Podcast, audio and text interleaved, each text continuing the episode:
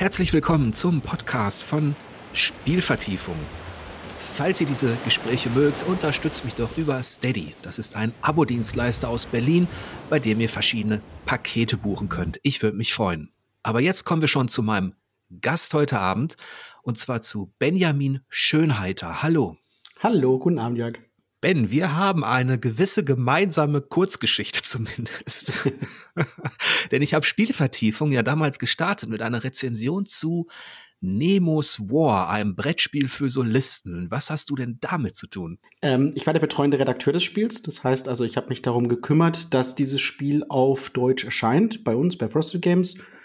Und äh, die gesamte Überarbeitung des Spiels, wir lokalisieren ja ähm, und machen das äh, aber, ich sag mal, umfassender als gewöhnlich. Und dafür war ich verantwortlich. Genau, denn du bist Redaktionsleiter bei Frosted Games. Das ist ein Brettspiel-Publisher aus Berlin.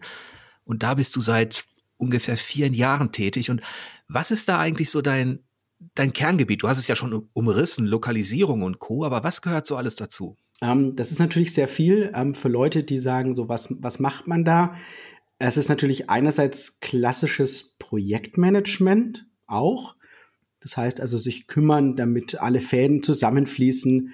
Ähm, natürlich ist es aber auch sehr viel echte Textarbeit, also echte Redaktionsarbeit. Das heißt also, ähm, ich schreibe alle Texte, die in einem Spiel irgendwie anfallen könnten. Dann macht man natürlich auch so ein bisschen Marketing. Ähm, man kümmert sich um äh, auch Sachen, die bei anderen Verlagen oder auch in anderen Branchen ähm, eigentlich ein Produktmanager machen würde. Das heißt also auch Schachteldesign oder generell Placement und Scouting und ähm, eigentlich alles. Also ich sag mal, als Re Spieleredakteur ist man so ein bisschen Mädchen für alles. Du bist also nicht nur direkt verantwortlich für die deutsche Übersetzung, sondern eben auch für das ganze Produktmanagement um so ein Spiel herum. Ähm, ja, also die Übersetzung selbst, also der, der ähm, Vorgang des Übersetzens, den mache ich zumeist nicht. Ich würde sagen in 95 Prozent der Fälle nicht. Ähm, wir bekommen schon ähm, Texte geliefert, die ich natürlich in Auftrag gebe. Aber das ist immer nur ähm, für uns ein Sprungbrett. Das heißt, das ist für mich ein reiner Rohtext, den ich vollständig ähm, anpasse. Das ist einfach nur, da beginne ich. Das ist der erste Schritt meiner Textarbeit sozusagen, ist eine deutsche Übersetzung vorliegen zu haben. Mhm, das kommt mir irgendwie bekannt vor. Ich habe ja gerade an der G gearbeitet. Das ist ein Printmagazin, was wir jetzt wieder rausbringen. Und da ist der Prozess des ähm, Editierens in ähnlichen Wellen vollzieht er sich tatsächlich. Man bekommt einen Rohtext von einem Autoren, spricht dann ein bisschen drüber, ähm, macht ein bisschen Feintuning und passt den dann so an, dass er letztlich im Magazin erscheint. Kann man das ein bisschen vergleichen? Ja, natürlich haben wir ein bisschen mehr Freiheit. Also ähm, was ein Übersetzer bei uns abliefert, ist tatsächlich echt ein Start. Also es geht hier nicht um ähm, eine, oder es geht hier nicht um eine Frage der Autorenschaft sozusagen, sondern Übersetzer im Brettspiel-Business äh, wissen normalerweise, dass sie tatsächlich ein, ein, ein, ein Rohstück abliefern, ähm, nur als Input, sag ich mal. Ähm, und was da als Output rauskommt, das obliegt dem Redakteur. Es gibt natürlich andere Fälle, wo der Übersetzer praktisch der Redakteur ist. Bedeutet also, da macht man jetzt nicht mehr so viel, außer den Text leicht redigieren, also gucken, ähm, passt da die äh, Rechtschreibung, ne? passt da der Stil so ein bisschen. Ähm, aber man macht nur den Feinschliff sozusagen, während ich quasi die Brechstange auspacke und schaue, was will ich mit dem Spiel machen am Ende des mhm. Tages. Und mit welchem Programm arbeitest du dann in der Praxis, in der Handarbeit? Also du hast jetzt deinen Text, jetzt machst du Verfeinerung, bist du dann direkt in so einer, in so einem InDesign zum Beispiel drin und tunst die Texte? Also ich wünschte, ich könnte das. Äh, nee, mein, mein Haupttool ist Word. Und ähm, ich mache alle Texte ähm, und alle auch sag mal, Grafikanweisungen dann. Ich, ähm, wir holen uns normalerweise externe oder dann auch bald mal vielleicht einen internen Grafiker dazu, den wir briefen, der uns dann also die, die, die, äh, die Arbeit umsetzt in, in eine Layout. Und ähm, meine Aufgabe ist es da zumeist tatsächlich auch so ein bisschen Grafikerarbeit zu tun, aber nur im, im, im Kopf sozusagen. Ich muss mir also überlegen, was möchte ich haben, welche Änderungen möchte ich haben, welche Struktur möchte ich haben, welche Designelemente kann ich mir vorstellen, wie möchte ich die Information übermitteln. Das geht ja alles, ähm, ich sag mal, ein, ein Spieleredakteur hat, macht auch so ein bisschen äh, User Interface Design. weil das, was du siehst in der Anleitung, ähm, das musst du ja aufnehmen als Regelleser. Und alles, was du auf dem Spielbrett siehst, was du auf einer Karte siehst, das sind alles Informationen, die müssen ja irgendwie wiedergespiegelt werden und die musst du aufnehmen. Und es obliegt mir, ähm, am besten zu wissen, wie ich dir das präsentiere. Deswegen, man muss da auch so ein starkes ähm, grafisches Gefühl für mitbringen. Und ich schreibe das dann sozusagen in Textform auf, was ich haben möchte, ähm, entweder als Layout-Anweisungen in mein Word-Dokument oder dann später ähm, einfach im direkten Briefing. Ähm, neuerdings machen wir das noch direkter, sonst haben wir, keine Ahnung, Skype gemacht oder ein Telefonat. Jetzt machen wir gerne auch mal Discord und äh, setzen uns da live auch zusammen und sprechen das Dokument dann durch. Und äh, also da hat auch wirklich die Qualität nochmal einen großen Sprung nach oben gemacht dadurch. Ähm, ja, wenn ich das so ja. vergleiche, wie sich Anleitungen innerhalb der Brettspielwelt entwickelt haben. Ähm, also wenn man da mal so sein Spiel des Lebens oder sein Stratege oder andere Geschichten aus den 80ern oder 90ern anschaut, ja. frühen 90ern, und dann ähm, heutzutage ein Brettspiel, sage ich mal, der höheren Preisklasse eröffnet, dann ist so eine Anleitungen manchmal auch schon so ein kleines Magazin für sich. Ne? Definitiv auf alle Fälle, was den Umfang anbelangt. Also wir haben ja Spiele mit Anleitungen 30, 40, 50 Seiten aufwärts. Um, ähm, das größte, ich weiß nicht, ob du das auch rezensiert hattest, äh, war ja Dawn of the Sets mit seinen fünf Anleitungen. Nee, das ähm, habe ich tatsächlich noch nicht. Und das war auch ein ganz schönes ähm, Stemmding. Also vor allem, weil es ein Wargame ist, ähnlich wie Nimus War. Und da ist die Aufgabe, die ich mir gestellt habe, ich möchte ein Wargame spielbar machen auf Deutsch. Das heißt, ich möchte es so formatieren, sage ich mal, und umbauen, dass ein normal sterblicher Spieler ähm, da ganz einfach reinkommt. Das heißt also mit pädagogischen Ansätzen sozusagen die Anleitung aufbereiten und weg von diesem von diesem Wargame-Formatting, was so die die mhm. Grognards ähm, normalerweise lesen oder verstehen wollen würden so eine Anleitung, die wirklich keinerlei Fragen offen lässt, das ist auch schon eine Kunst für sich, das habe ich auch schon gemerkt. Da gibt's gute Beispiele, schlechtere Beispiele. Wenn du jetzt mal an Nemos War zurückdenkst, also dieses Solo-Abenteuer vor dem Hintergrund von Jules Verne so ein bisschen, ist dir da etwas, was jetzt deine Arbeit angeht, besonders in Erinnerung geblieben? Ähm, ja, ähm, was ich unbedingt machen wollte, ist, ich wollte die ganzen Flavortexte in, also die ganzen, die ganzen Story-Elemente praktisch so verarbeiten, dass sie ähm, den, den Stil wirklich schön rüberbringen. Mhm. Und das ist tatsächlich gar nicht so einfach. Und wir haben lange überlegt, wie wir das machen. Ähm, tatsächlich ist es gar nicht so. Wir haben gedacht, na okay, vielleicht nehmen wir einfach Übersetzungen, die schon existieren. Werden ja viele Buchelemente verwendet, auch von deutschen Übersetzungen. Ähm, aber als Brettspielverlag, wir sind so klein, ähm, alles ist so äh, furchtbar eng kalkuliert und bei so kleinen Auflagen macht man so wenig Geld.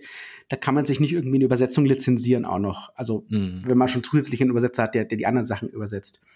Und was wir dann gesagt haben, ist, wir nehmen, wir nehmen uns den Stil vor einer Übersetzung aus den 20er Jahren und machen das für uns neu. Das heißt, wir versuchen uns das ein bisschen rein zu versetzen und eine Übersetzung zu finden, ähm, die dich trotzdem sprachlich äh, in diese Welt reinzieht, wie wenn du das eine Originalübersetzung aus den 20er Jahren lesen würdest. Ja, das ist ja interessant. Deswegen ist die Sprache etwas stellt sich.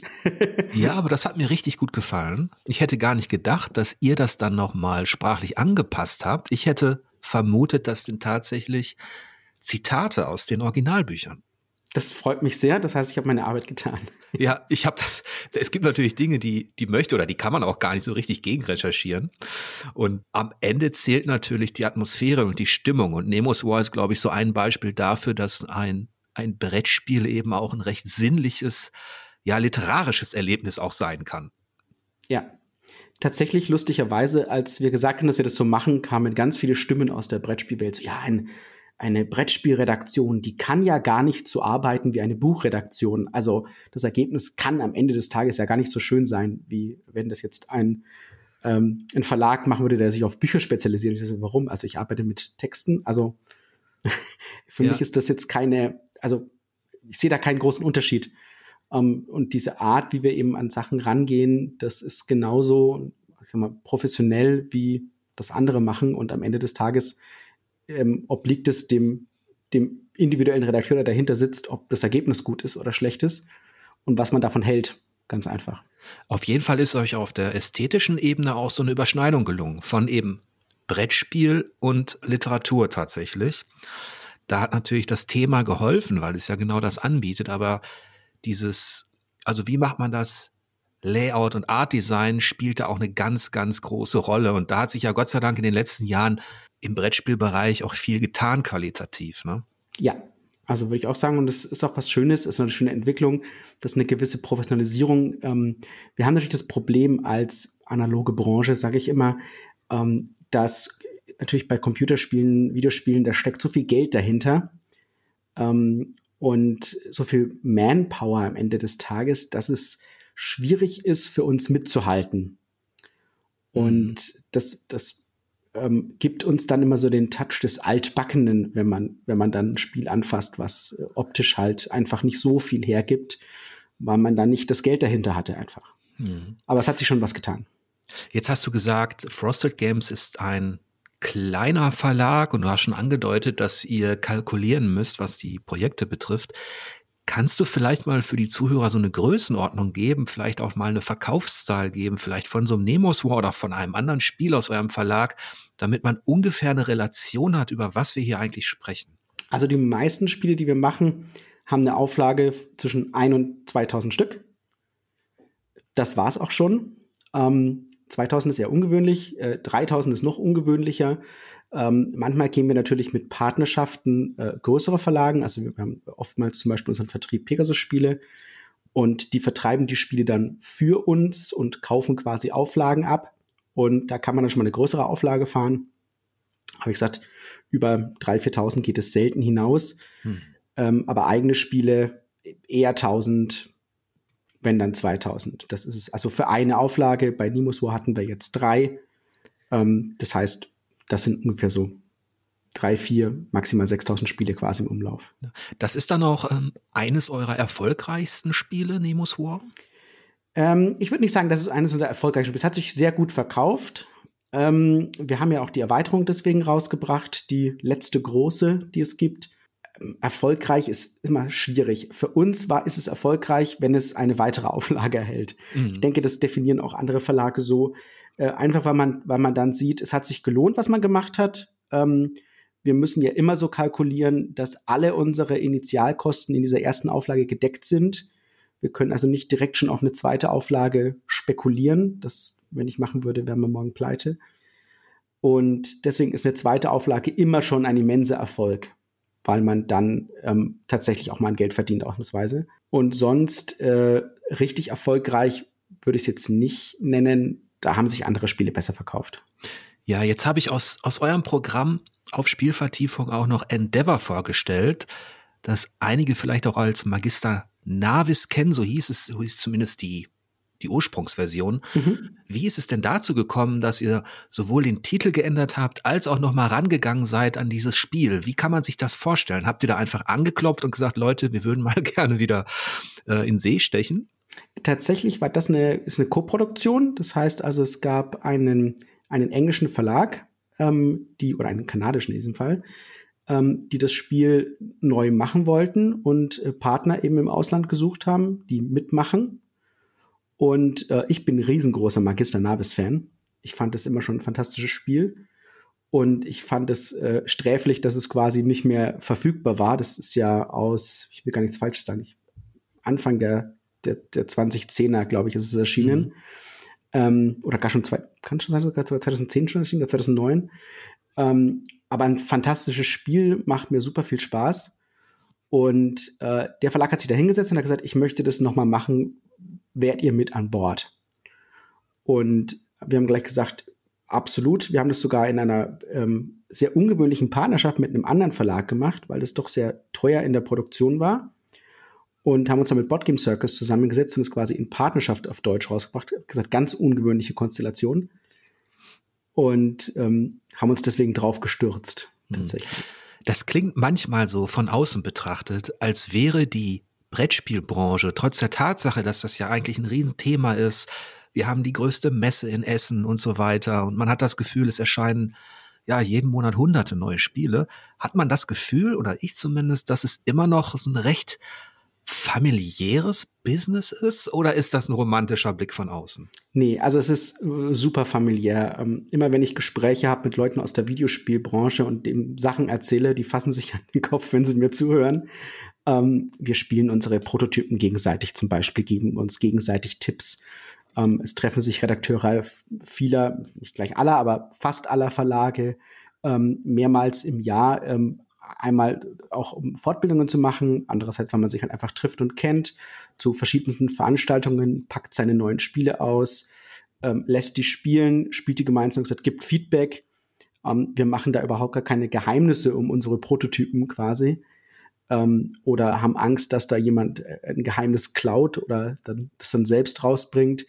Ähm, die Branche ist insgesamt auch weltweit so, ich sag mal, klein noch und vernetzt, dass äh, es gibt immer mal wieder solche Plagiatsfälle, aber die werden so, ähm, so sträflich behandelt in der, in der gesamten Branche, dass sie sehr, also immer noch große Ausnahmen sind.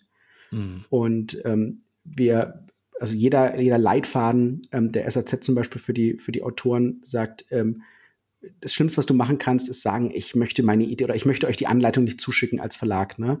Ähm, ihr könntet meine Idee klauen oder so. Also das ist, ähm, das sehen wir eher als Anzeichen, dass der ähm, Autor die Branche nicht kennt und ähm, dann Geheimnis drum machen möchte, wo es in der Branche keines gibt und das ist eher für uns ein Grund, einen Abstand zu nehmen, weil wir sagen, keiner macht das. Und jetzt gehe ich noch mal kurz auf das Thema Lokalisierung ein. Das ist ja im Videospielbereich teilweise, also auch unheimlich teuer, weil natürlich dann echte Schauspieler gecastet werden bei den großen Produktionen und so weiter, weil man mit Hollywood schon in Kontakt ist teilweise.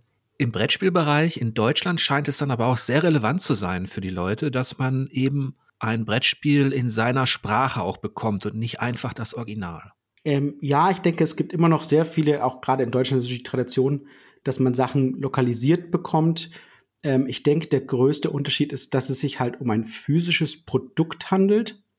Und weil Brettspiel, die Brettspielbranche so klein ist und so wenig Geld drin steht, also in, bei einem Videospiel ähm, würde man ja selbst seine Lokalisation in Auftrag geben und selbst vertreiben. Also es ähm, ist nicht so, dass jetzt keine Ahnung ähm, God of War ähm, bei einem deutschen Unterlabel erscheinen würde, quasi, die gar nichts mit Sony zu tun haben. Mhm. Ähm, das wäre hier skurril. So ist es aber tatsächlich ähm, in, in der Brettspielbranche, ähm, dass man das Produkt halt woanders hingibt und dieser Verlag sich dann ähm, vollumfassend um das Produkt kümmert. Das heißt also, sich um die Lokalisation kümmert, sich um den, das Marketing kümmert, um die Produktion kümmert. Ähm, nicht immer, aber ähm, immer wieder und alles, was eben dazu gehört. Und das andere, was eben dann auch dazu gehört, ist, dass man eben, je nachdem, wie man sich als Verlag ähm, seine Partner aussucht, äh, Freiheiten hat, die ähm, vollkommen unerhört wären in der Videospielbranche. Also, dass man die Möglichkeit hat oder sagen kann, das Spiel im Englischen ist nicht das gleiche wie das Spiel im Deutschen. Ich kann komplett andere Grafik zum Beispiel drüber machen, komplett andere Illustrationen. Ich kann ähm, die Anleitung ändern, ich kann äh, ändern, wie die Karten funktionieren. Ähm, normalerweise versucht man, oder wenn euch das Spiel gleich bleibt, außer das Spiel hatte vielleicht Fehler oder so im Original, aber ähm, das ist eher so ein Prozess, der ganz ungewöhnlich ist. Das habe ich auch schon gemerkt, wie relevant das tatsächlich ist, vor allem wenn man als Sammler vielleicht auf der Suche ist nach etwas Speziellem, wie unterschiedlich dann auch die Preise sind, je nachdem, wie die Auflage dieses Spiels in dem Land war oder mit der Übersetzung. Und ähm, da gibt's natürlich dann auch ja. einige Raritäten. Also das ist eher ein Flickenteppich im Vergleich zur Videospielbranche, wo du natürlich ganz klar weltweit hast du die eine Version. Das hat sich jetzt alles noch ein bisschen mehr synchronisiert. Früher war das schon so, dass man sagen konnte, okay, äh, das Spiel ist in der PAL-Region vielleicht so und dann wird's da noch ein bisschen angepasst, aber in der Brettspielwelt hast du doch tatsächlich auch mehr Vielfalt. Ne? Ja, definitiv. Also gerade eben, wenn wir jetzt ein Spiel, wir hatten zwei Spiele aus Japan zum Beispiel, ähm, die wir mit auch komplett neuer äh, Illustrationen angepasst haben. Nicht, weil wir nicht das Gefühl hätten, dass sich das hier nicht verkauft, sondern einfach, weil das eine sehr ähm, spartanische Illustration hatte und wir gesagt haben, wir möchten halt was anderes draus machen. Ähm, das Thema war für uns ein anderes. Ähm, und dann haben wir da so ein bisschen so Lucas Arts Adventure mäßig ähm, die, die, das Spiel draus gemacht. Ähm, das war einfach, äh, die, die Möglichkeit hat man halt einfach. Das, das, diese Option gibt es ähm, in der Brettspielwelt. Und das finde ich halt auch eine, auch ein bisschen Alleinstellungsmerkmal. Jetzt bist du ja seit vier Jahren bei Frosted Games, die in Berlin sitzen. Ich weiß aber, dass du eigentlich aus der Nähe von Bayreuth kommst und du hast natürlich auch so einen Weg innerhalb der Brettspielbranche hinter dir. Und zwar hast du angefangen 2013 als Volontär bei Pegasus Spiele. Mhm. Die gibt's ja heute noch, die kennen die meisten vielleicht. Ähm, wie ist es denn dazu gekommen, dass du diesen, ja, diesen Schritt gemacht hast in die, in diese Brettspielbranche? Ja, das war tatsächlich ein ganz lustiger. Ähm, ich habe, ähm, man möchte fast schon sagen, es ist, waren die Anfänge von YouTube. Ähm, ich hatte einen, einen YouTube-Channel, in dem ich Brettspiele rezensiert habe. Und äh, namens Spielama. Äh, Gibt es ganz hervorragende alte Videos von mir, die ich nicht mehr anschauen möchte jetzt. man, man, man lernt nie aus. Ähm, und habe mich da halt vollumfänglich ähm, neben meinem Studium mit Brettspielen beschäftigt und ähm, hatte einen für mich einen hohen Anspruch an das, was ich machen wollte, wie ich Spiele bespreche, wie ich kritisch an Spiele rangehe. Ich fand den Brettspieljournalismus, wenn man ihn so nennen äh, hätte können, ähm, desaströs zu dem Zeitpunkt. Ähm, mir hat es gar nicht gefallen und ich wollte das ganz anders machen. Und ähm, ich habe das gemacht, ich darf falsch sagen, ich glaube zweieinhalb Jahre waren das oder drei Jahre.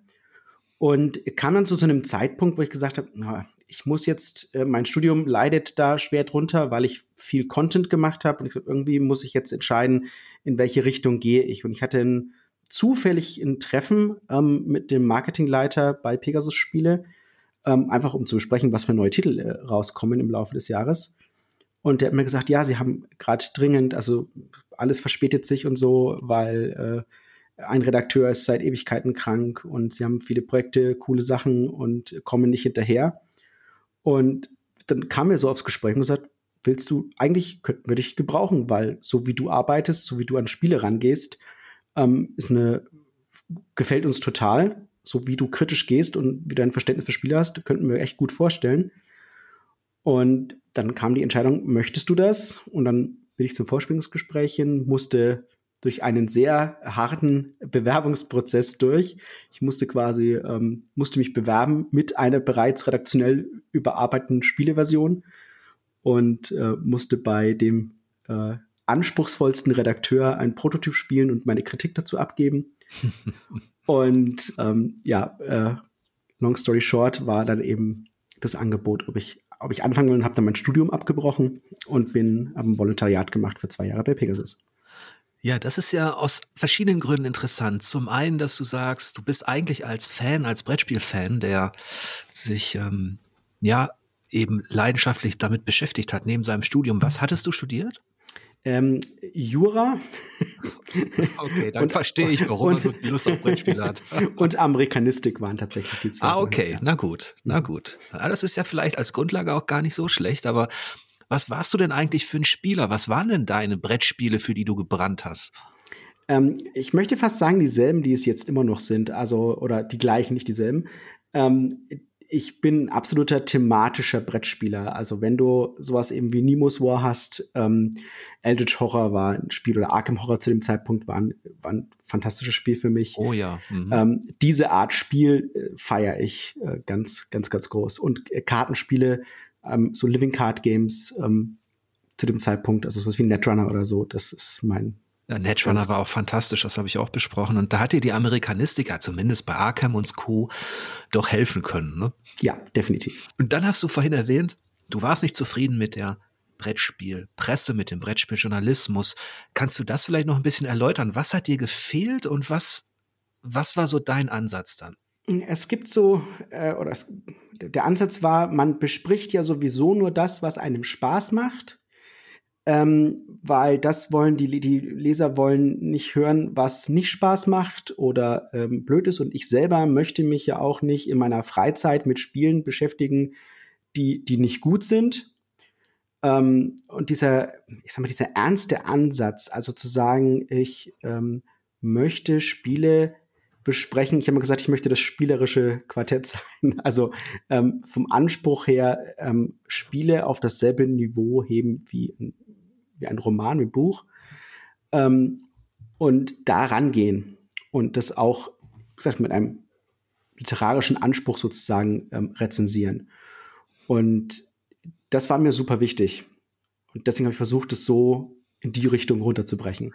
Das heißt, dir hat ein bisschen die Kritik und auch der Biss gefehlt innerhalb der Presse, dass man sich eben auch mal, ja, ähm, so ein bisschen, dass man Tacheles redet und schlechte Spielmechaniken dann als solche auch erläutert. Genau, also es ist einfach zu sagen, ähm, das Spiel, ähm, oder ich kann auch sagen, der, es gibt einen Startspieler-Nachteil oder so, oder es gibt einen Startspieler-Vorteil, oder ähm, das war, dieses Element macht keinen Spaß oder so. Das kann ich alles sagen.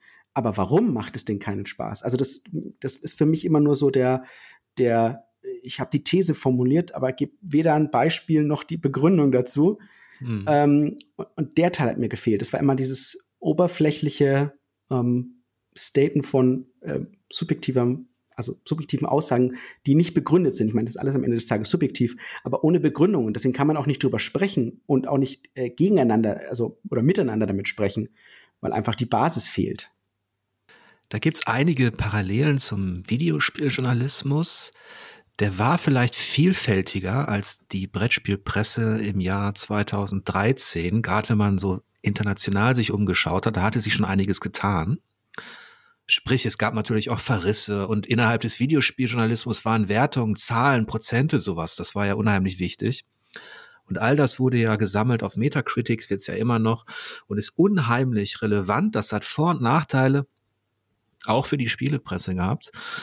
Aber so wie ich damals, als ich angefangen habe, in einer Videospielredaktion über Brettspiele zu schreiben, da war das auch so, das war exotisch da gab es Berührungsängste und ich musste quasi so ein bisschen für Begeisterung sorgen und sagen, hey Leute, das ist Deutschland ist eigentlich ein Brettspielland.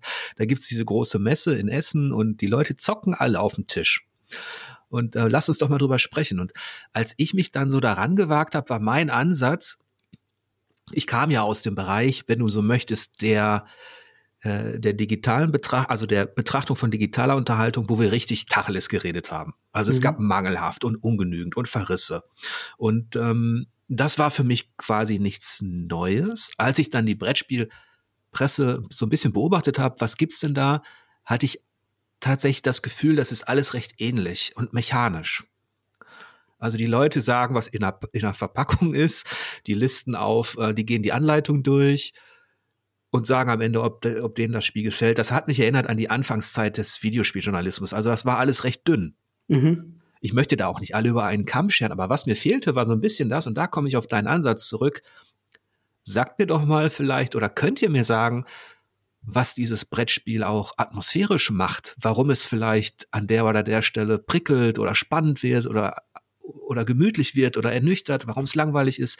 Ähm, wie sich die Haptik auswirkt oder so. Also Details, die, die habe ich vermisst. Und jetzt fragen sich vielleicht einige Videospieler, okay, so ein Brettspiel ist doch einfach nur, es liegt da, es ist analog, es hat doch gar nicht diese sinnlichen Reize. Und ich sage doch. Ja, auf alle Fälle. Also da würde ich ganz, ganz stark widersprechen. Also gerade weil es ja was Haptisches ist. Ne? Also du musst ja alles anfassen, ähm, ist auch für uns das Haptische super wichtig. Und damit meine ich auch, dass die physische Manipulation von Spielmaterialien elementarer Bestandteil ist von Dingen, die ich auch nicht nur vermitteln muss, sondern wie ich sie vermittel, ähm, spielt auch eine Rolle, wie du sie rezipierst. Also ähm, wir machen uns Gedanken drüber, wenn du eine Karte ziehst, mit deckst, wie deckst du sie auf? Ne? Äh, ist es, musst du schreiben, dass die oberste Karte ist? Muss ich sie, muss ich sie ziehen und dann wo ablegen? Ähm, wenn ich eine Karte umdrehe, zum Beispiel, dreht man sie über die lange Kante um oder über die kurze Kante? Ähm, mhm. Das sind jetzt eher technische Sachen, ne?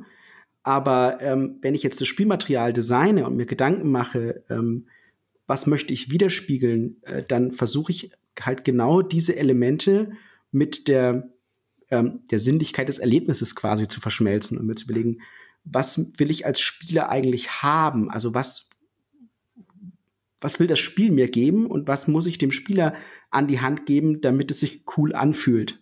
Mhm. Und das hat zum Beispiel bei Nemo's War, deswegen habe ich das auch ausgesucht als erstes Brettspiel, das ich ausführlich auf Spielvertiefung vorgestellt habe, dass die Symbiose aus der, aus dem Material, aus dem Art Design und jetzt aber auch aus den Texten und der Spielmechanik, all das hat dafür gesorgt, dass ich so eine Tür öffnen konnte, durch die ich durchgehen wollte. Und zwar die Tür war jene, dass ich Lust bekam, mir zum Beispiel parallel zum Spielen ähm, ein Hörbuch anzumachen von mhm. Jules Verne, dass ich Lust gehabt habe, die Tür zuzumachen und mich komplett darauf zu fokussieren, weil mich dieses Spiel mit seinem Art Design und mit seinen Texten einfach dazu animiert hat, mich hinein zu versetzen in die Rolle von Nemo. ich mache mal den Master and Commander Soundtrack an. Ja, okay. Und das ist, manchmal können, bei Videospielen ist es vielleicht einfacher, weil die ja von Natur aus, von sich aus eben nicht nur visuell, sondern auch durch Sound dafür sorgen können, dass sich so Türen öffnen. Aber einen ähnlichen Effekt hatte ich da. Ich bin jetzt allerdings auf journalistischer Ebene anders rangegangen. Als ich das erste Mal über Brettspiele gesprochen habe, habe ich quasi auch gesagt, den Verlagen, wenn ich sagte, könnt ihr mir vielleicht dies oder jenes schicken, habe ich gesagt, ich behalte mir vor, die gar nicht erst vorzustellen, wenn die nicht ein gewisses Minimum an Spielspaß bei mir erzeugen. Mhm. Weil das bei uns ja eine Nische war in so einem Videospielmagazin und da brachte es mir aus redaktioneller Sicht nichts, wenn ich da ein schlechtes Brettspiel vorstelle oder wenn ich da irgendwas verreiße, was mir nicht gefällt. Wenn man sich vorstellt, dass ich ja eher Lust machen wollte auf dieses Hobby, war das dann der falsche Ansatz.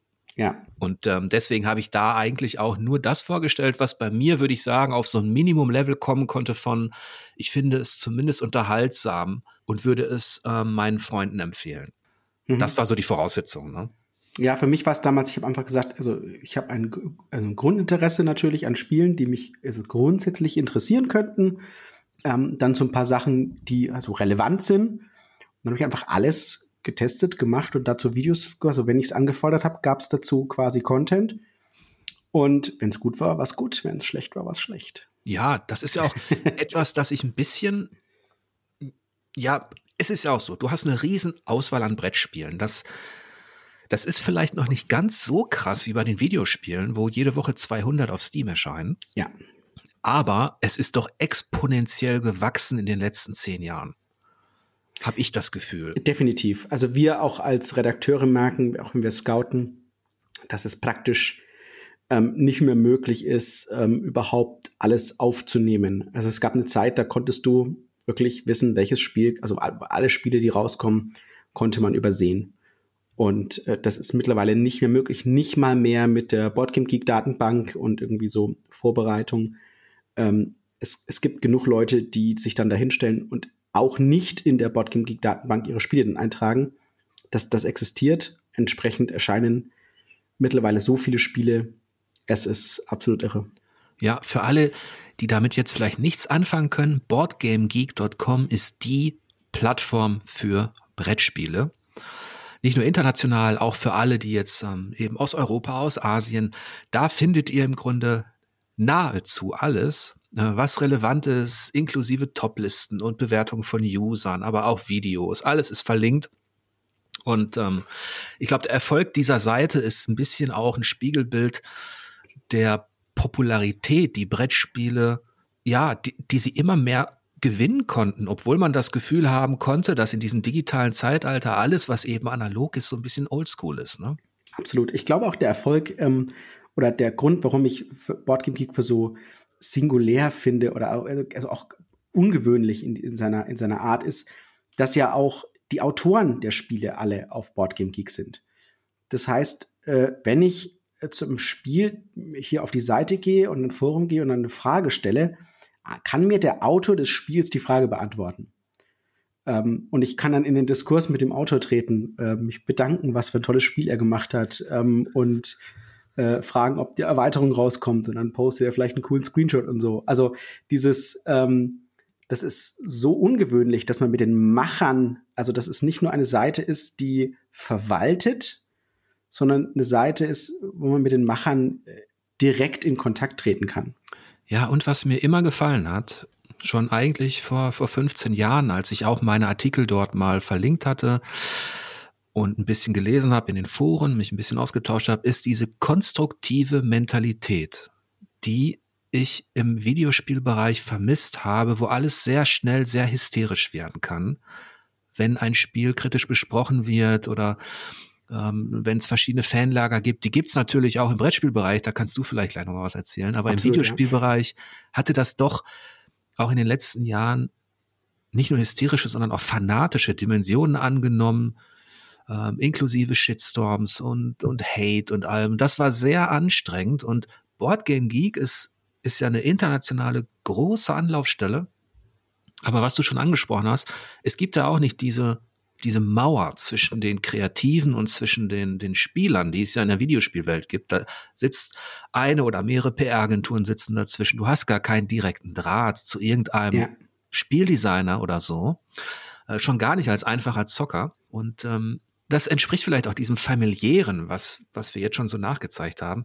Oder würdest du sagen, das hat sich in den letzten Jahren in der Brettspielwelt auch ein bisschen alles ähm, ja dramatisiert? Also würde ich nicht sagen. Ich finde, der Kontakt ist schon ist schon sehr eng. Also, weil du sagtest, ich äh, war hier neulich auf dem Victoria 3 Discord und äh, jemand hat gesagt, ja, unter keinen Umständen darfst du einen Dev pingen. Dev darf man nicht pingen, mit die darf man nicht ansprechen. Ne? ähm, die sind hier nur selber da zum Lesen.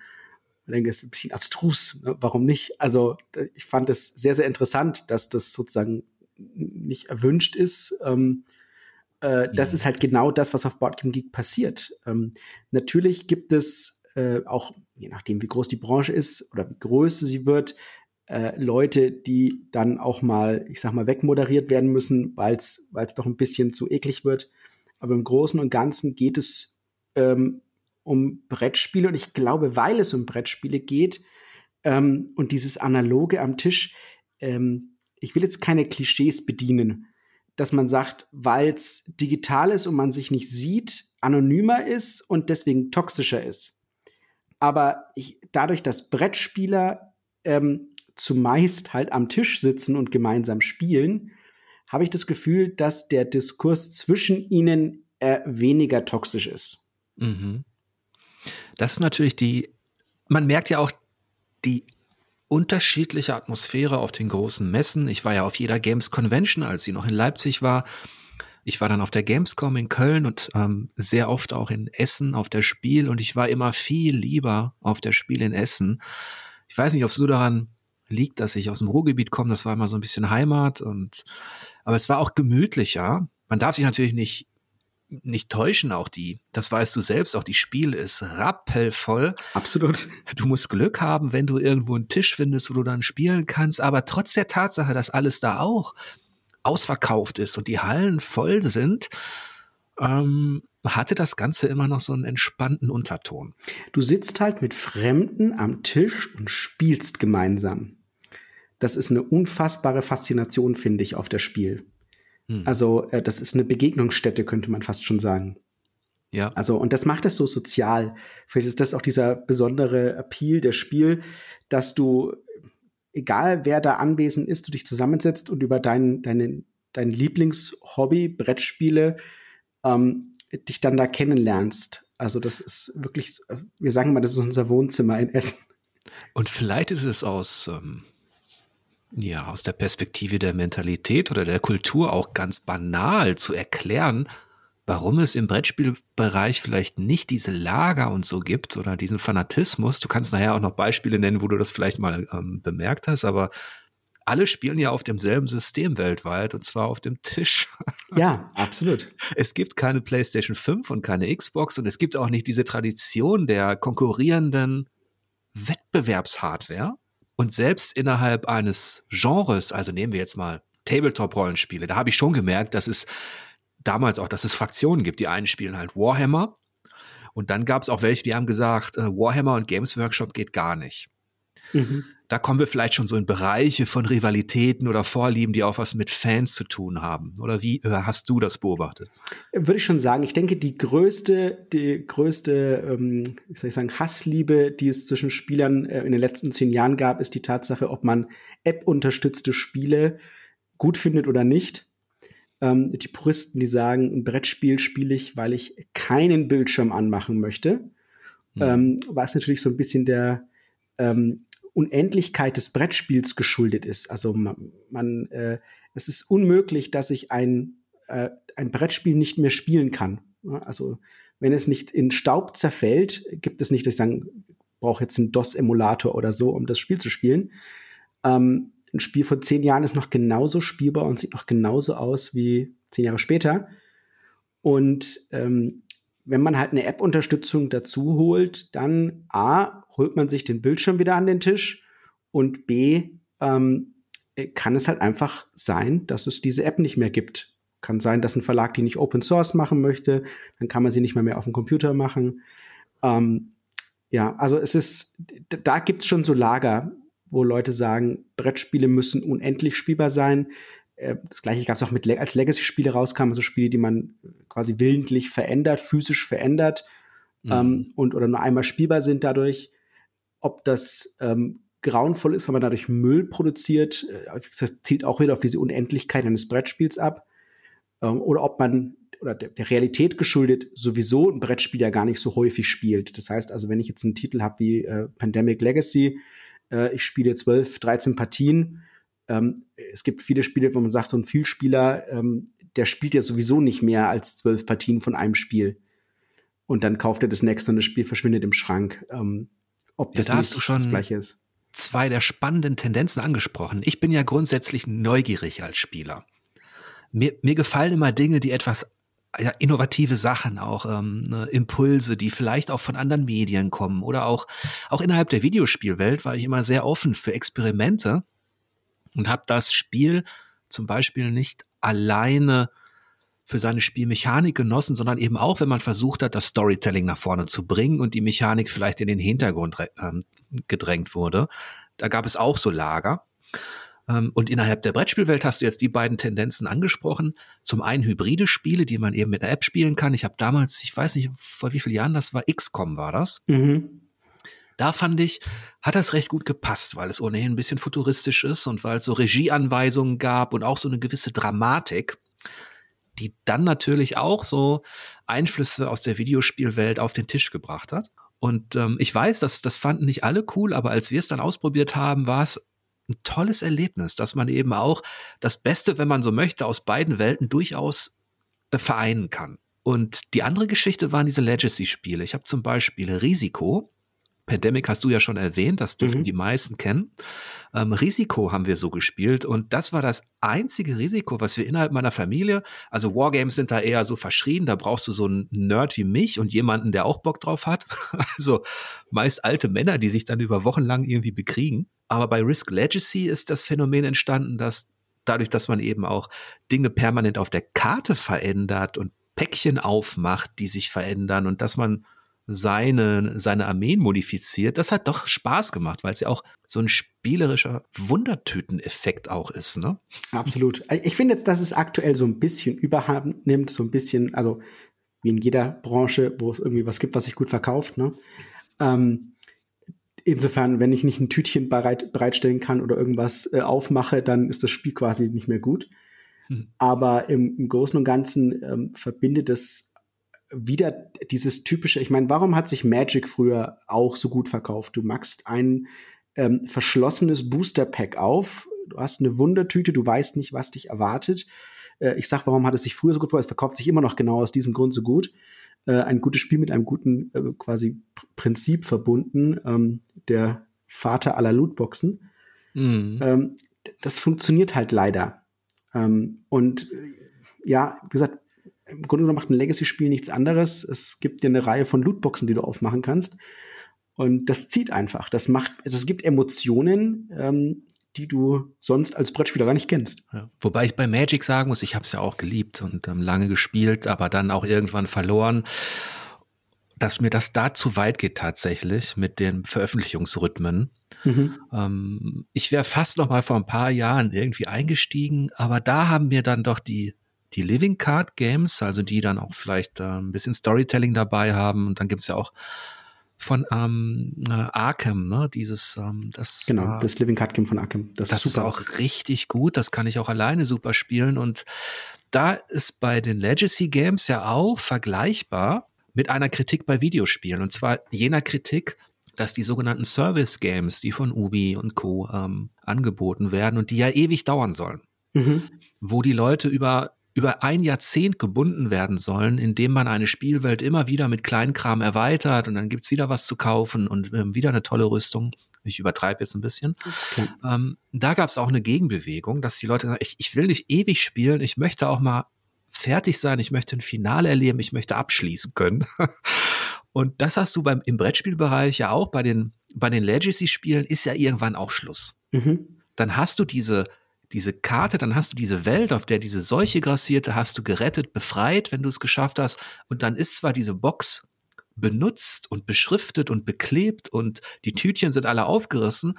Und das war ja auch ein Kritikpunkt, der kam. Aber mir hat das doch gefallen, weil dieses Brettspiel im Regal habe ich dann, also ich habe diese Geschichte dann erlebt und war zufrieden damit. ja, also ich kann es super gut nachvollziehen. Ähm, das ist, ich, ich denke, es bietet sich halt gerade bei geschichtenbasierten Spielen super gut an, ähm, weil sie dir diese Variabilität, dieses Überraschungsmoment eben geben. Und da bieten sich auch App-basierte Spiele einfach gut an. Ähm, äh, wenn ich einen Kartenstapel habe, wenn ich es überhaupt so lösen kann, das stellt, also man, man wird einfach auf die, auf die physischen Hürden, ähm, vor die physischen Hürden gestellt, wenn man Kartenstapel hat oder irgendwas lösen möchte. Ähm, wenn ich Geheimnisse habe oder wenn etwas reingemischt werden soll, was eigentlich geheim ist und ich echt gar nicht wissen darf, dass das gerade reingemischt wurde. Ähm, da ist eine App super gut und kann gerade dieses ganze Geschichten erzählen, dieses Überraschen, ähm, gerade bei einem kooperativen Spiel super gut unterstützen. Ja, obwohl in ähm, meiner, ja. in meiner Sammlung, die jetzt stark angewachsen ist in den letzten Jahren auf über 300 Titel, sind die, die App-basierten ähm, Titel ebenso wie die Legacy-Titel ganz kleiner Minderheit. Da suche ich mir immer sehr spezielle Sachen raus, die, die ich dann interessant finde. Und ich merke jetzt auch langsam, allein aus Platzgründen, dass ich durchaus bereit bin, einige Sachen wieder abzustoßen oder abzugeben und dass ich immer mehr versuche, meine Sammlung so zu kuratieren, dass ich eventuell die Impulsgeber der Brettspielgeschichte besitze. Mhm. Also die, die eine gewisse Spielmechanik vielleicht ähm, eingeführt, vielleicht aber auch gemeistert haben. Und da bin ich aktuell aber noch auf der, auf der, auf der Suche quasi, da alles zu finden, was gar nicht so leicht ist. Kann ich sehr gut nachvollziehen. Ich habe auch so ein bisschen so, ein, so eine Art Slot-System bei mir zu Hause. Ähm, ich hatte eine Sammlung weit über 1000 Spiele ähm, und bin damit quasi sogar der, der Außenseiter in der, in der Brettspielbranche. Meine Kollegen haben irgendwie 3000 und mehr Spiele. Okay, ich habe ähm, vorhin 300 gesagt, jetzt weiß ich, was ich für ein Zwerg bin. und ähm, ich, ich habe gesagt über die Jahre hinweg, ähm, ich möchte nur noch die Spiele wirklich daheim haben. Also selbst wenn ich sie redaktionell betreut habe, trenne ich mich langsam von ihnen. Ähm, außer ich ähm, kann wirklich nicht loslassen. Äh, einfach weil ich sage, ich habe natürlich begrenzten Platz, logischerweise, ähm, aber ich möchte auch nur die Spiele spielen, wo ich über die Jahre hinweg festgestellt habe, das ist, das sind meine persönlichen Schätze. Und da könntest du mich nachts aus dem Bett schütteln und ich wäre für eine Partie bereit. Hm. Und so habe ich mich wieder runtergeschrumpft. Ich bin jetzt auch bei unter 300 wieder. Also kann das sehr gut nachvollziehen. Soll ich dich fragen, welche das sind? Oder, oder wäre das dann doch zu viel? Das, das wäre, glaube ich, zu viel. Dann sitze ich hier sehr lange. ähm, aber es gibt so ein paar Schätze, die ich mal, weiß ich, also viele lustigerweise, man könnte sagen natürlich äh, von Frosted Games, weil Frosted Games Gott sei Dank so funktioniert, dass ich äh, bei uns Spiele herausbringen kann, äh, nicht aus dem geschäftlichen Aspekt, dass wir denken, dass sie sich gut verkaufen, also das ist ein äh, skurriler Ansatz, aber so ist er. Ähm, sondern Spiele, die äh, mein Chef und mich einfach begeistern. Wo wir sagen, wir lieben diese Spiele und deswegen möchten wir sie machen. Mhm. Und die Spiele bringen wir raus und deswegen sind es logischerweise auch die, die dann auch vermehrt bei mir daheim rumstehen. Ja, und es gibt ja auch, was ich immer schön finde, ist bei all dem, was vielleicht Brettspielbranche und Videospielbranche noch trennt, also da sind die Budgets, da ist vielleicht eine andere Mentalität. Vielleicht ist die, die Videospielbranche, wie du es eben auch beschrieben hast, wesentlich härter, hektischer, ähm, teilweise hysterischer und nicht ganz so gemütlich vernetzt. Ähm, aber trotzdem gibt's immer wieder schöne Symbiosen, die mir eigentlich auch gefallen. Ich mache zum Beispiel gar keinen Unterschied ähm, großartig zwischen den beiden, weil ich auch weiß, wie viel Konzeption, Brettspielkonzeption letztlich auch in Videospieldesign einfließt und wenn ich dann zurückdenke an das Interview, das ich führen durfte mit Hidetaka Miyazaki, also dem Schöpfer der Souls-Reihe von From Software, ähm, in dem Moment, wo wir uns ähm, gesehen haben über weiß gar nicht, was es war, ob es sogar Discord war, ähm, als ich dann sein, sein Zimmer gesehen habe und er meins, da mussten wir beide lächeln, weil wir hatten beide im Hintergrund Brettspiele. Mhm. Und äh, Miyazaki hatte einige, die ich auch hatte. Also zum Beispiel Ringkrieg ähm, oder andere Sachen da stehen. Und das war sofort ein Anknüpfungspunkt, wo ich gesehen habe, okay, ähm, diese Welten gehören auch irgendwie zusammen und die sind auch inspirierend und können Kreativleute eben ja ähm, aus beiden Lagern unterhalten. Ne? Absolut. Also ich sage immer, dass für mich ist das, ähm, ich bin ein großer Fan von Civilization 6. Und Civilization 6 äh, hat den Lead-Designer Ed Beach.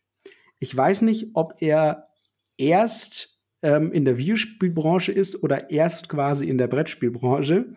Aber das ist der Autor von so fantastischen äh, und hochgelobten Brettspielen äh, wie Here I Stand und Virgin Queen. Mhm. Und ähm, ich, ich kannte den primär äh, nur über Brettspiele, nämlich über die beiden genannten.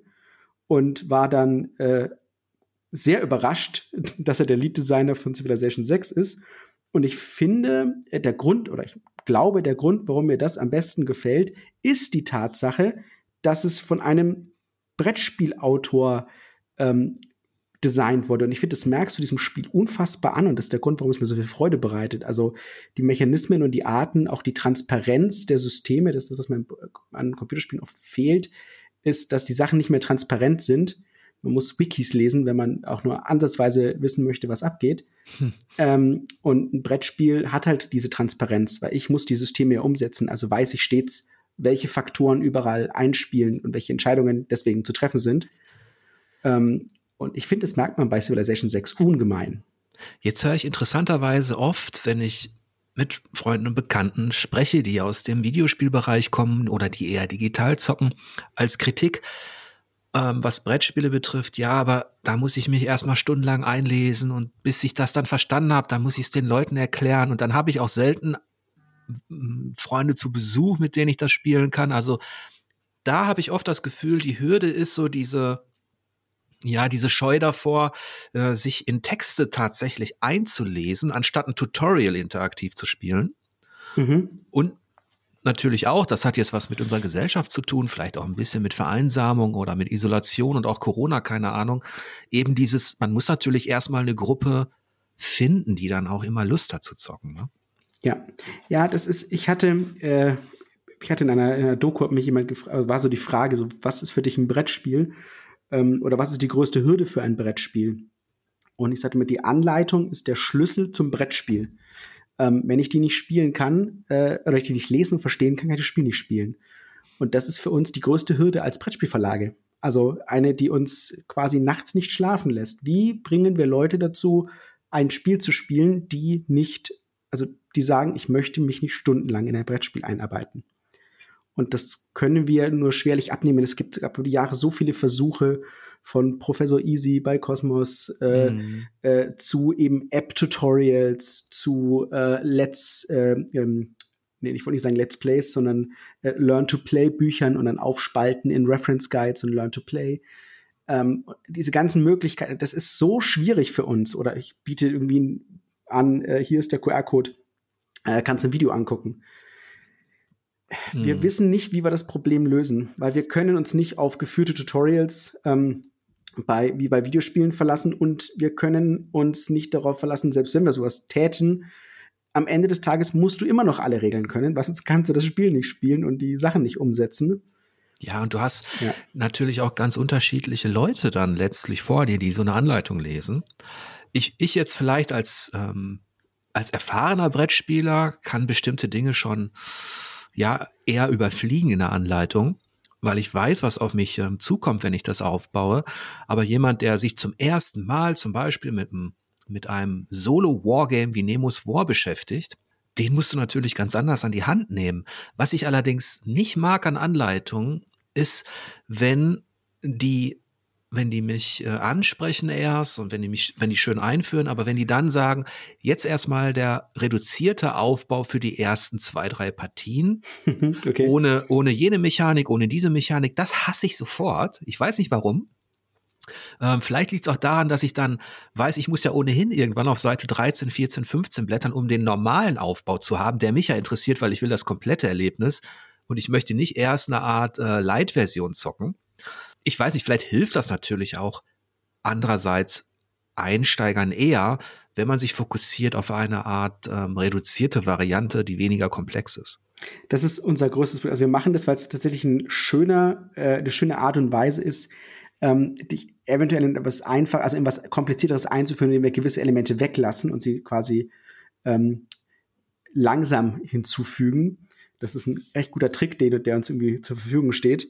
Aber wie du schön sagst, ähm, das kann auch einem Brettspiel das Genick brechen. Es gab äh, ein Spiel, das ich damals bei Portal mit betreut habe, ähm, wo die Idee war, dass man ein, ein Tutorial macht, wo viel wegfällt und viele Leute, das ist halt das mit Brettspielen, die spielen das einmal, mhm. ähm, weil sie sagen, ich will wissen, ob mir das Spaß macht. Dann spielst du dieses reduzierte Spiel und sagst, es ist scheiße. Und ähm, die geben dem Spiel nicht die zweite Chance. Die wissen ja gar nicht, was hinzukommt. Die wissen gar nicht, was sie danach noch erwartet und ob das volle Spiel viel toller wäre, weil sie gar nicht so weit kommen, weil sie sagen, warum soll ich mehr Zeit in etwas rein investieren, das mir keinen Spaß macht? Ja, und man gewöhnt sich auch dran. Da sind, glaube ich, Video- und Brettspieler ähnlich. Wenn du erstmal ähm, etwas aufgebaut hast, wenn du erstmal in einer Mechanik bist, dann benutzt du die Dinge, die du kennst. Und obwohl das Spiel eigentlich sein Potenzial erst dann entfaltet, wenn du die komplexeren Dinge anwendest, ähm, kommst du gar nicht bis zu dem Punkt, weil du, weil du dich dran gewöhnt hast. Ja. Und das ist auch etwas, was, was manchmal in Anleitungen dazu führt, dass ich, wenn ich dann mit meinen Freunden was aufbauen möchte und dass ich dann sehe, okay, hier ist der Spielaufbau für das leichte Spiel, da muss ich weiterblättern und erst auf Seite 18 kommt der normale Aufbau, den wir eigentlich brauchen. Das sind, glaube ich, eher so, so kleine Verwirrungen, die, die dann aufkommen können. Und ja. ähm, es gibt tatsächlich auch Spiele, da würde ich sagen, die eignen sich natürlich weniger dafür, Leute, die bisher mit diesem schönen Hobby nichts zu tun haben, dafür zu begeistern. Also so fünf Anleitungen sind da eher abschreckend. Du wirst lachen, aber tatsächlich, also mein Ansatz bei Frosted ist ja, dass ich die Spiele für alle zu, also ich, Inklusion ist für mich wichtig und Inklusion beginnt für mich bei der Sprache und wie ich die Anleitungen eben strukturiere und aufbaue. Und ich habe gehört, also Dawn of the Sets war eins der Spiele, die für viele, also im Original, ein, äh, also ein absolutes Bollwerk der Unverständlichkeit ähm, ist. Und viele verwenden hier in Deutschland Dawn of the Sets zum, zum Einstieg in Solospiele. Mhm. Weil ähm, es plötzlich ganz simpel ist. Und ich sage, ich verstehe gar nicht, warum die, warum die gesagt haben, es wäre so kompliziert. Du hast diese fünf Anleitungen, die führen dich da durch, alles geht simpel. Ähm, und ich versuche eben schon genau das. Also ich, man muss mal ein bisschen unterscheiden, ist ein Spiel kompliziert oder ist ein Spiel komplex? Und ähm, was kann ich tun? Ähm, was, was ich zum Beispiel bei uns versuche, ist, ähm, es gibt so diese typische Art und Weise, wie du Karten schreibst. Das ist in Deutschland, ich würde sagen, seit Magic the Gathering hat sich das nicht geändert, wie man in Deutschland einen Kartentext verfasst. Ähm, auch natürlich, weil es die Leute mittlerweile gewohnt sind, gewohnt zu schreiben und gewohnt zu lesen. Aber man kann an diesem Templating viel ändern, wenn man mal ein bisschen quasi Gehirnschmalz überlegt, was, wie könnte man das anders machen? Und ich habe das bei unserem Aeons End angewandt ähm, und habe da auch Elemente von leichter Sprache genommen, um, um sozusagen äh, den, die das Verarbeitung von Informationen anders zu gestalten. Ich habe quasi ähm, durch Fragen sektioniert, wie viele Informationen du auf einmal aufnimmst, um, um das einfach gestückelt zu machen und äh, dass du auch gewisse Sachen gar nicht lesen musst. Und das hat so gut funktioniert, dass viele sagen, hey, ich spiele das mit jedem. Ich spiele das äh, mit einem, meinem Mitspieler, der sonst total viele Probleme hat mit solchen Brettspielen, der gar keine Lust hat, der für den Kartentexte echt ätzend sind, der sich immer fragt, wie man sowas verstehen äh, kann. Und das macht mich halt sehr glücklich, dass es so funktioniert und dass ich das an der Stelle mhm. ähm, so geschafft habe. Und ich finde eben, man kann das auch an, an ähm, komplexen Spielen machen, denn gerade bei komplexen Spielen äh, will ich ja eigentlich als Spieler meinen Hirnschmalz auf das Spielen des Spiels ähm, ver verschwenden und nicht auf das Verstehen des Spiels. Ja. Und das ist auch eine große Herausforderung, auch auf kreativer Ebene im, im Videospielbereich. Da könnte ich dir auch 100 Geschichten erzählen von Tutorials oder von Einstiegen, die wirklich grauenhaft sind und die eher für das Gegenteil von dem sorgen, ja, was du jetzt schon angesprochen hast, dass man möglichst früh eigentlich in den Bereich kommen will, dass man jetzt spielt.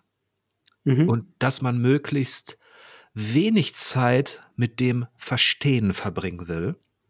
Jetzt ist das natürlich so, es gibt unterschiedliche Typen.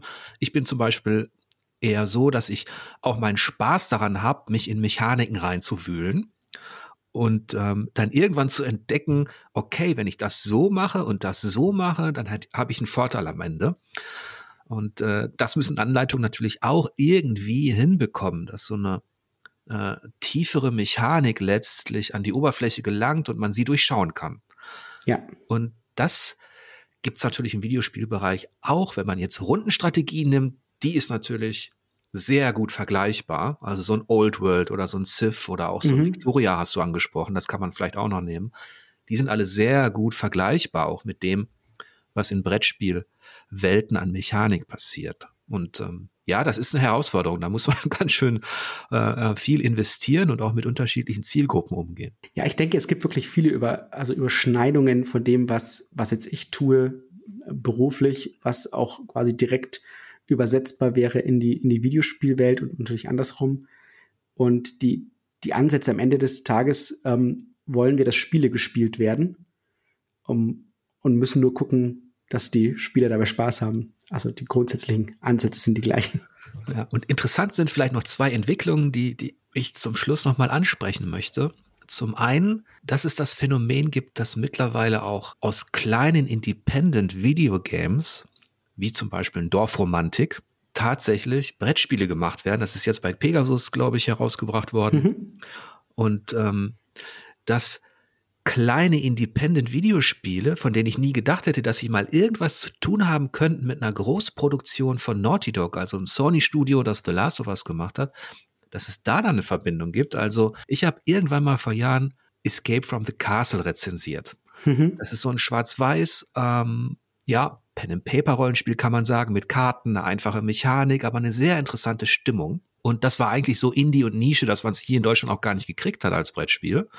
Und das ist jetzt die Grundlage. Also die Ästhetik dieses Escape from the Castle ist die Grundlage für die Brettspielumsetzung von The Last of Us von Naughty Dog. Und der Neil Druckmann, der Lead-Designer von Naughty Dog, hat sich als, ja nicht geoutet, aber er hat gesagt, er ist ein großer Fan von Escape from the Castle und freut sich, dass das Spiel jetzt so einen ähnlichen Stil bekommt. Jetzt weiß man natürlich immer nie, was ist PR und was stimmt. Aber das hat mich doch gefreut, dass da, dass sich da so ein Kreis schließt. Also ich habe dieses Escape from the Castle hier in meinem Buchregal, in meinem äh, Brettspielregal und ich hätte nie gedacht, dass es da mal eine Verbindung gibt zu einem der besten Videospiele auch mit The Last of Us. Es gibt wirklich viele. Also ich habe äh, in meiner Zeit jetzt ähm, schon öfters mit äh, Videospielverlagen, also Videospiel-Publishern, Verlagen zusammengearbeitet. Ähm, wir haben jetzt ja auch selber gerade das Frostpunk-Brettspiel gemacht auf Deutsch und oder kommt noch raus zu diesem Zeitpunkt ähm, im Januar. Und äh, die sind bei 11-Bit auch riesige Brettspielfans. Mhm. Also man, man merkt schon, dass da sehr viel, es ist auch immer schön, wenn man Videos sieht oder so ähm, von, von Publishern und im Hintergrund stehen dann die Brettspiele und du siehst dann schon, ah, alles klar. du weißt genau, wer, wer ist One of Us? One of das us. ist auch ein, ein Boom, würde ich sagen. Der fing vielleicht an in der Zeit, als Doom das Brettspiel herausgekommen ist, ähm, also der, die Ursprungsversion, da gab es noch nicht allzu viele Überschneidungen zwischen diesen beiden Unterhaltungsformen. Aber jetzt in den letzten Jahren kannst du ja wirklich, das, es gibt ja an die 20, 30 Umsetzungen von Videospielen in Brettspielform. Manchmal gelingt es, manchmal ist es ganz gut. Also du hast einen Bioshock, Horizon hast du und ein Dark Souls, das ist jetzt leider weniger gut, ich habe es trotzdem kaufen müssen. ähm, dann hast du angekündigt gerade, ein Elden Ring. Ich hatte The Last of Us erwähnt und zwischendurch hast du noch zig andere Titel von Mech Minions bis hin zu, also Civilization natürlich auch. Ähm, wie beobachtest du so diesen Trend, dass Videospiele vermehrt als Brettspiele umgesetzt werden? Also ähm, ich glaube, das liegt einfach daran, ähm, dass man natürlich von der Lizenz profitieren möchte also dass das der Grund ist, warum, warum Spiele in der Hinsicht, also darum da einen Trend gibt. Also, ich meine, das ist immer so. Ähm, ich glaube aber auch, dass der große Grund, warum das ähm, so erfolgreich ist, einfach ist, weil es viele Überlappung gibt. Also, ich weiß nicht, wie du das siehst, aber. Also, wenn man es ein bisschen negativer einordnet, ist es ein weiterer Merchandise-Artikel. Ich weiß immer nicht, ob, also das kommt ein bisschen auf das Spiel drauf an. Also gibt es, hast du das Gefühl, dass diese Spiele sich wie Merchandise-Artikel anfühlen oder der Großteil dieser Spiele? Es gibt natürlich innerhalb dieser mm, Videospiele, die zu Brettspielen gemacht werden, auch einen großen Qualitätsunterschied. Da muss man dann wirklich ins Detail gehen. Ich habe tatsächlich nicht das Gefühl, dass es dann letztlich verramscht wird. Da gibt es bestimmt auch ein oder zwei ähm, Negativbeispiele, aber wenn ich zum Beispiel so einen Bioshock nehme, mhm. ähm, dann kann ich sagen, wir hatten während des Spiels, und ich habe es damals mit einem Videospielredakteur gezockt, der Bioshock in- und auswendig kennt, ähm, da konnte man am Ende doch sagen, das war unterhaltsam und mal eine interessante Variante in dieses Universum abzutauchen. Bei Dark Souls war es so, da konnte man zumindest auf positiver Ebene vielleicht noch ein bisschen die Bosskampftaktik nehmen, aber das war eher relativ zügig und ähm, nicht so optimal umgesetzt tatsächlich. Da gibt es einfach große Unterschiede. Wer setzt dieses Spiel für wen um? Ne? Ja, definitiv. Also immer natürlich. Also ich denke, da gelten die einfach dieselben Regeln wie bei jedem Brettspiel. Also ist es gut oder schlecht, kommt drauf an, wer macht es und wie macht es, ne? Aber ähm, ich, also ich würde sie nicht als Merchandise-Artikel abtun, ähm, weil ich einfach das Gefühl habe, dass es einfach, dass sie entstehen, weil es Überlappung gibt und weil man einfach von einer IP profitieren möchte, eben wie jeder andere auch. Also wenn man das Gefühl hat, dass sehr viele Leute Star Wars-Spiele kaufen, mache ich ähm, Star Wars-Spiele wenn ich das Gefühl habe, dass sehr viele Leute Six Siege Brettspiel kaufen würden, dann mache ich ein Six Siege Brettspiel. Mhm. Ähm, aber ob sie dann gut sind, hängt natürlich davon ab. Aber ich würde sie niemals, ich würde sie nicht als, als, also ich glaube nicht, dass ein Brettspiel, oder ich habe zumindest noch nie jemanden gesehen, der es macht, weil er denkt, er möchte einen Merchandise-Artikel machen. Das Schönste, wo es mir, oder wo mir der große Aufwand ähm, aufgefallen ist, ist ja von Riot Games äh, die ja so ein bisschen den ähm, die, die skurrile Tatsache sind, dass sie ihr eigenes Brettspiel rausgebracht haben.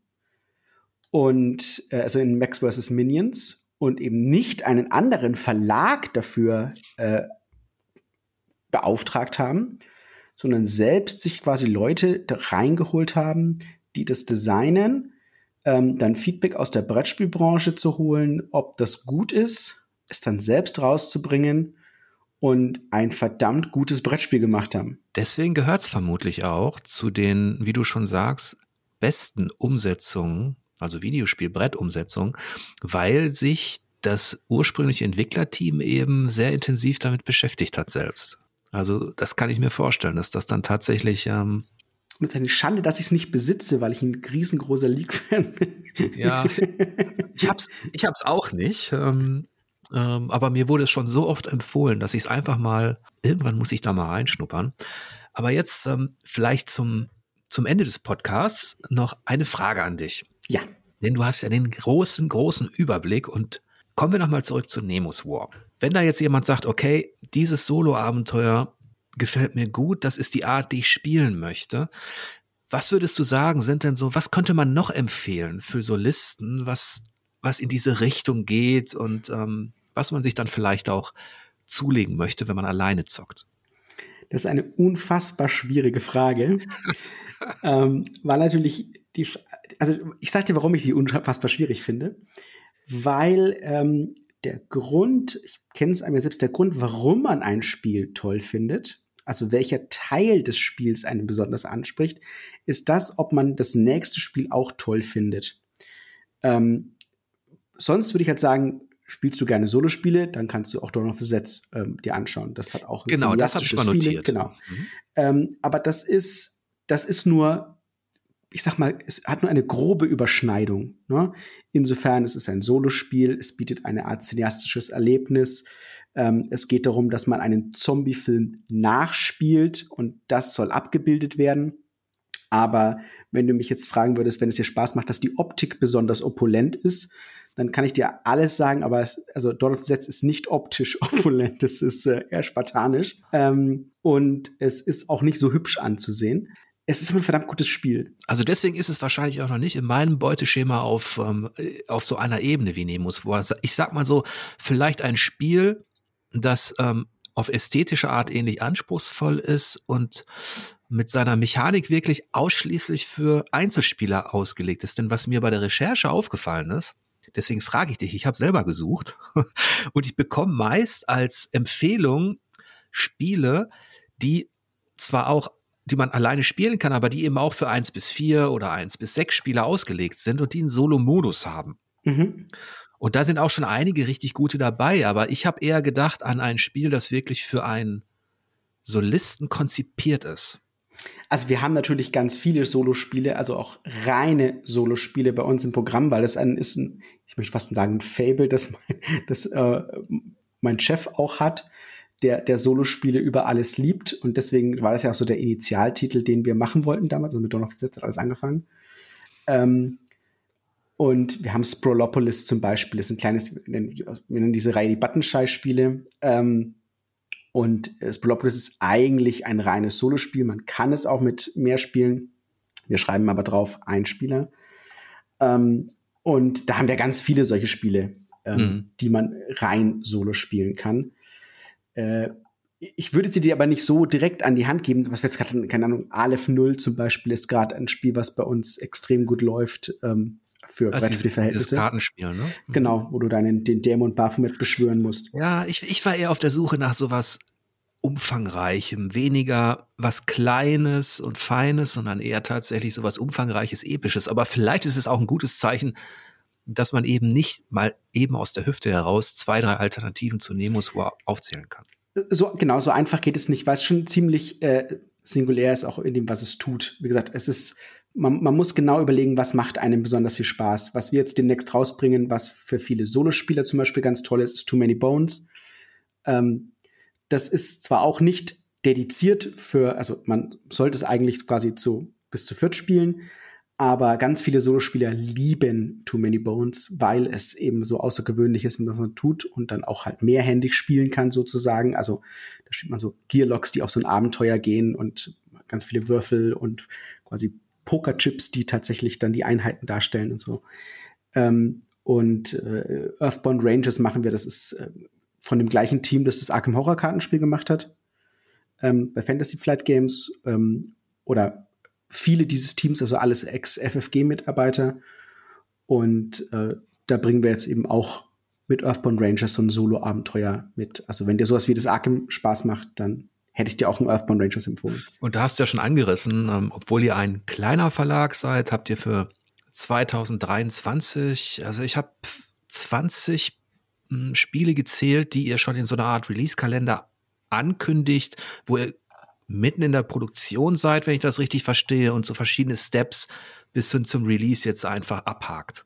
Mhm. Wir haben so eine schöne Wann kommt was Tabelle, die, wir liebe von Ende, wo man, wo, also wir wollen ja, wir sind ja sehr transparent und wollen ähm, den Usern alle auch sagen oder den Spielern, ähm, was, was kommt, wo sind wir. Wir machen ja auch, auch mal Podcasts äh, alle zwei Wochen und auch auf YouTube. Äh, wir wollen die Leute mitnehmen, wir wollen die Leute informieren, wir wollen, dass die Leute Bescheid wissen, was sie erwartet. Und deswegen haben wir so eine Tabelle, wo man auch folgen kann und genau weiß, hey, wo sind denn die gerade? Was machen die gerade? Auf jeden Fall hast du viel zu tun, wenn ich mir das so anschaue.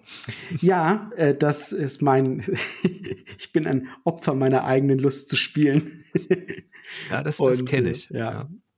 Und deswegen machen wir halt viele Spiele. Aber das, ist, wie gesagt, das, das, Schöne ist, dass wir die Spiele halt machen, die uns auch wirklich Bock machen. Und das ist, ähm, also anders könnte ich, also A, das Pensum nicht machen ähm, und auch nicht die, diese, ich kann es gar nicht anders sagen, das ist eine sehr starke Faszination, die ich dafür habe, warum ich diese Spiele liebe.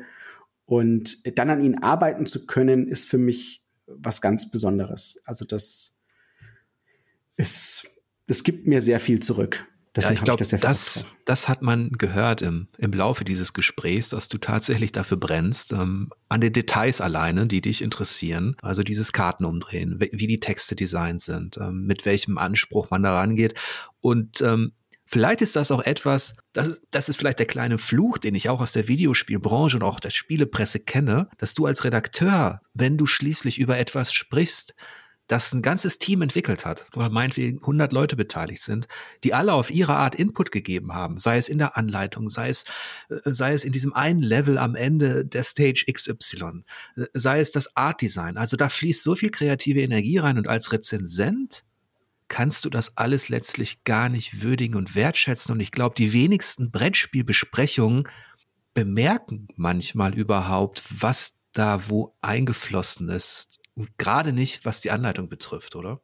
Ja, würde ich schon sagen. Also man macht sich ja wirklich über jedes Wort Gedanken, ob ähm, jeder Punkt auf einer Karte, jede Biegung einer Linie, äh, ob ich das so viel eindelle hier, um äh, die, die Bubble zu zeigen oder nicht. Also es ist wirklich äh, absurd, wie viel, wie viel Detailverliebtheit äh, man in so ein Spiel reinsteckt und wie zehnmal man diesen Satz umschreibt und guckt, dass, es, dass er besser verständlich ist. Ähm, das kann man schwer. Also ich sage immer, es ist aber auch, ich kenne ja eben die andere Seite, ne? Letzten Endes muss es fast so ein bisschen egal sein. Ähm, das Ergebnis, ähm, don't look behind the curtain, ne? Also don't pay mhm. any attention to the man behind the curtain, Entschuldigung. Ähm, das, wir wollen dir was zeigen, ähm, dass du, mit dem du Spaß haben kannst und ich habe volles Verständnis dafür, wenn es dich nicht interessiert, wie es entstanden ist. Ähm, du willst einfach nur Spaß damit haben. Deswegen, ich hab da, ist okay, ich kann damit leben. Ja, und ich glaube, dass dieses gute Gefühl bei der Erschaffung, also bei dem innerhalb des kreativen Prozesses, das gibt einem ja dann auch wieder was. Also, dass man selber weiß, was man geleistet hat. Das ist auch, was ich am Ende des Tages, also ich sage mal ganz viel, ähm, ich, ich habe ja manchmal durchaus radikale Ansichten und ich weiß, dass das mich nicht super beliebt macht manchmal. ähm, ich sage halt gerne, ähm, wenn ich der Meinung bin, dass was verkehrt läuft. Und äh, ich sage, ich möchte am Ende über meine Arbeit gemessen werden. Und äh, das gilt für mich selbst. Also alle kreativen Sachen, die ich mache, alle Arbeit, die ich mache, ähm, ich will am Ende des Tages mit mir im Reinen sein und äh, mich zurücklehnen können und sagen, das so ist sowas gut. Mhm. Und das gibt mir sehr viel zurück tatsächlich. Ja, das war ein sehr schönes Gespräch, Benjamin. Ich bedanke mich. Es hat mir sehr viel, sehr viel Spaß gemacht. Vielen Dank. Vielleicht noch eine letzte Frage. Spielst du Videospiele? Sehr viel. Oh, siehst du, dann mache ich aus der letzten Frage doch noch eine kleine größere. Ähm, welche Videospiele zockst du denn am liebsten? Äh, leider immer wieder sehr viel League of Legends, wie ich gleich vorhin habe schon anklingen lassen. Ähm, und sonst, äh, ich glaube, das liegt an meiner Brettspiele, äh, Strategiespiele. Ähm, groß geworden mit allem, was äh, ein RTS-Spiel ist, Command Conquer, Warcraft, äh, äh, alles in diese Richtung, Rundenstrategie, Civilization. Ich guck Aufbaustrategie. Anno ist eine große, eine große Liebe von mir. Ich spiele zu viel, ich sag's ja. Also es ist, dass ich, ich dafür noch Zeit habe. Falls du es ähm, falls du's kennst, Old World. Habe ich auch schon. Es tut mir leid. Okay. Ist ein schöner, ist, ist wirklich eine schöne ähm, Variante für alle, die so Civilization und Co. kennen. Ja. Und ähm, Victoria 3 steht noch auf meiner Liste der Spiele, die ich mir mal anschauen wollte. Da hast du aber schon ein bisschen intensiver reingeschnuppert. Ja, ich glaube, ich schon 200 Stunden oder so. Wie viel? 200. Okay, das hätte ich nicht fragen sollen. Ich, äh, voll, wir machen einfach, wir treffen uns noch mal, falls ich es spielen sollte. Definitiv. Das würde jetzt zu weit führen. Ähm, aber das ist ja interessant, dass du gerade da bei dem Paradox spielst, obwohl es passt wieder. Aus Schon. Ne? Aber ich sag, sie, sie, werden auch transparenter. Also gerade bei, bei jetzt, was Victoria angeht oder auch äh, Crusader Kings 3, das ist, ähm, das, das spricht mich als Brettspieler an, weil ich sehe, dass da Leute dahinter sitzen, die versuchen, ihre äh, ihre Geheimnisse transparenter zu machen, damit du äh, bessere mhm. Entscheidungen treffen kannst, weil du weißt, welche Auswirkungen diese haben.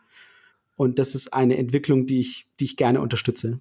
Ja, das stimmt, denn die Paradox-Spiele waren immer wie so ein riesiges Zahnrad mit hunderten Mechaniken und man hat das Gefühl gehabt, man kann da so ganz kleine Rädchen drin bewegen, aber wie kann ich das große Ganze zu meinen Gunsten beeinflussen? Das war immer so Faszination und Ernüchterung zugleich. Definitiv. okay, ja, also schönen Dank, Benjamin, für die Einblicke und ich hoffe, ihr hattet da draußen auch einigermaßen Spaß mit diesem Gespräch. Wenn ihr mögt und diesen Podcast weiterhören wollt, könnt ihr mich über Steady unterstützen. Da gibt es verschiedene Abo-Pakete. Ich würde mich jedenfalls freuen, wenn ihr dabei seid. Und ich bedanke mich jetzt nochmal ganz herzlich bei dir, Benjamin. Schön, dass du da warst. Einen schönen Abend. Danke dir. Viel Spaß. Ich wünsche euch wie immer lange Spielzeit und angenehme Bosse. Bis demnächst.